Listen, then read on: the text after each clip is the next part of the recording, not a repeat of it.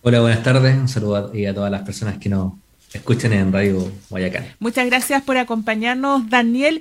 Este aumento acelerado que hemos tenido especialmente en las últimas dos semanas, ayer el subsecretario de Salud Pública indicaba un 42% en los últimos siete días y un 52% en los últimos 14 días. Aumentaron los casos nuevos, aumentó eh, la positividad nacional. ¿Estamos iniciando un camino llamado quinta ola o un rebrote de este COVID-19?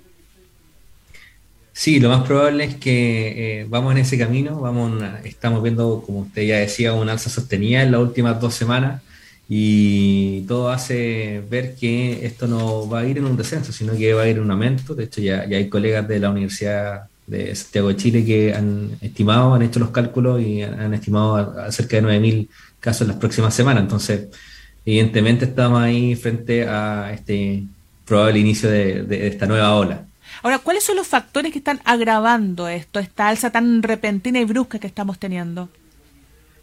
Bueno, eh, deben haber varios factores, ¿sí? estos fenómenos son multifactoriales. Uno de ellos, primero, es la comunicación de riesgo, porque hemos visto que ha habido un relajamiento de las medidas, eh, el uso de la mascarilla, ¿verdad? Que se flexibilizó en espacios abiertos, pero no necesariamente se aplica en los espacios cerrados. Uno, uno en el diario vivir ve personas que están en espacios cerrados con, sin mascarilla eh, lo otro es, el, el lentecimiento de la vacunación, específicamente en el refuerzo. ¿sí? Hoy día tenemos un número importante eh, de personas que no tienen el refuerzo, pudiéndolo tener.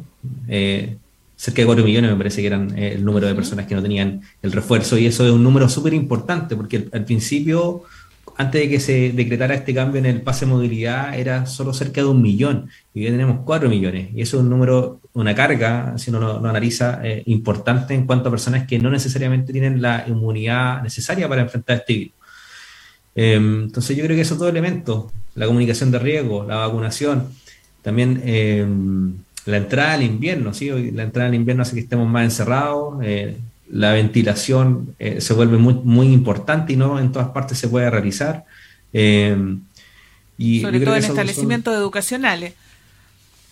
En los establecimientos educacionales se presenta, porque igual hace frío, entendemos que hace frío y que la gente eh, no, no, quiere pasar frío, pero bueno, hay que ver ahí qué alternativas uno tiene, porque el uso de la mascarilla en espacios cerrados y la ventilación se vuelven elementos importantes. Daniel, según el Centro Epidemiológico de la USACH, están hoy día en alerta o eh, en rojo las regiones de Valparaíso, la metropolitana y también la región de Magallanes. Con estos 9.000 casos, que es la proyección que me hizo referencia hace algunos minutos, eh, vamos a estar en van a aumentar el riesgo en otras regiones cuáles se proyectan, como por ejemplo la nuestra, la región de Coquimbo. Estamos en un riesgo de estar en alerta roja, entre comillas. Y segundo, ¿se podría retornar a estas cuarentenas? ¿Cómo lo, lo revisa usted?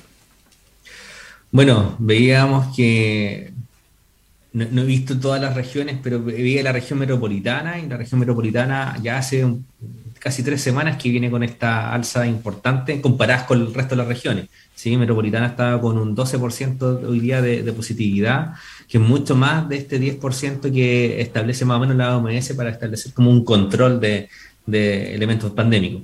Entonces, es alarmante porque si es que se sigue tal cual estamos hoy día y no se toman medidas adicionales, eh, es, es muy probable que en el corto plazo el resto de las regiones también entren en, una dinámica similar a lo que pasa en la región metropolitana. ¿Y esas medidas adicionales vienen por confinamiento o se puede, en este caso, basta con estos retrocesos o avances del plan paso a paso? Mm, yo veo poco probable implementar eh, un, aislamiento o confinamiento como, como lo vimos al principio de la pandemia. ¿sí? Yo creo que es muy poco probable que eso se lleve a cabo por varios motivos. Uno de ellos es por, la sensación de riesgo, ¿verdad? Que, es muy baja. Eh, la gente no va a hacer caso de si es que lo envían a, Porque sabemos que si uno toma ciertas medidas, los espacios son relativamente seguros. Entonces, veo muy poco probable. Yo creo que la... Bueno, hay que analizarlo porque son múltiples factores, no solo de salud, sino que también son socioeconómicos, laborales, etcétera, de ver alguna alternativa de poder controlar este, esta movilidad y esta circulación que hay del virus. Sí.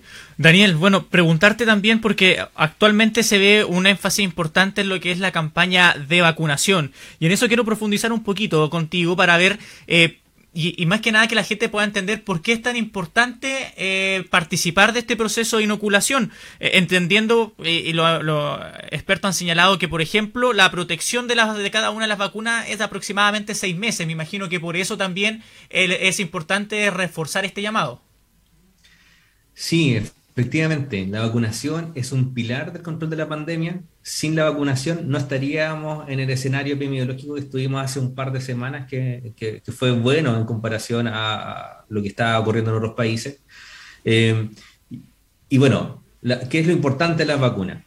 Como usted decía, la vacuna eh, ya sabemos que la inmunidad eh, más adecuada dura cerca de seis meses. Eso quiere decir que si usted ya tuvo la dosis de refuerzo y pasan seis meses, la respuesta inmune que puede dar su cuerpo eh, no es la, más adecuada, la, que, la mejor que podría dar. Ya, si bien obviamente las personas que tienen eh, ciertas dosis están en una mejor situación de alguien que no tiene ninguna dosis, la respuesta no es la mejor y podría enfermarse y tener que necesitar camas UCI o lamentablemente la muerte.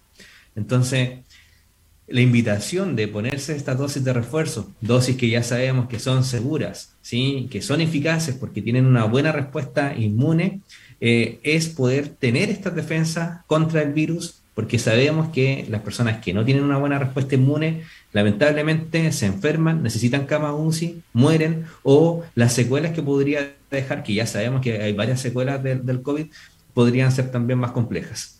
Ahora, entendiendo el comportamiento que, ha tenido la, pandemia, el comportamiento del virus durante estos dos últimos años con estos rebrotes, eh, se estaría analizando ya eh, y sería necesario eh, comenzar a extender la posibilidad de una quinta dosis. También se está en análisis cuál es el panorama que se puede ver proyectando a futuro y entendiendo que eh, aún no completamos esta, esta cuarta, esta segunda dosis de refuerzo, pero eh, estamos expuestos a estos rebrotes que se están dando cada cierto tiempo. Sí, estos son como olas, ¿sí? Pasa la ola, si llega a un pic, baja eh, la ola, estamos en un buen momento epidemiológico y nuevamente en algún momento también empiezan a subir. Yo creo que hay dos dos, dos líneas de trabajo que hay que, que hay que hacer, tanto de las autoridades como también nosotros como sujetos de derecho. Eh, la, primera es que, claro, como usted dice, la quinta dosis o, tercera dosis de refuerzo está a la vuelta de la esquina. Yo creo que hay que trabajar e ir avanzando en eso, pero no dejar de lado también el cumplimiento del objetivo de la cuarta o la segunda dosis de refuerzo. Eh, porque yo creo que son, se tiene que trabajar paralelamente. Eh, uno ha visto, ¿verdad? Y recién el gobierno dijo, no, no me acuerdo si ayer o hoy día, Em, que iban a abrir más centros de vacunación y esas cosas. Eso dice estado antes. Eso, eh, pensar que alguien, por, ejemplo, gente que trabaja, que no le den permiso para ir por su dosis de refuerzo, me parece que nosotros tenemos que ir trabajando hacia eliminar las barreras de acceso. Entonces, que no estén disponibles en ciertos horarios, que los fines de semana no estén disponibles los vacunatorios, me parece que es algo que es relativamente fácil de, de, solucionar. Obviamente ahí el, trabajo con, la, red territorial, que es la atención primaria de salud, es muy importante y eso hay que reforzarlo. Por supuesto. Daniel, le agradecemos el contacto con nosotros a esta hora, que esté muy bien. Muchas gracias. Saludos ahí a toda la, gente de la región de Coquimbo, de acá desde el Maule. Gracias, cuídese.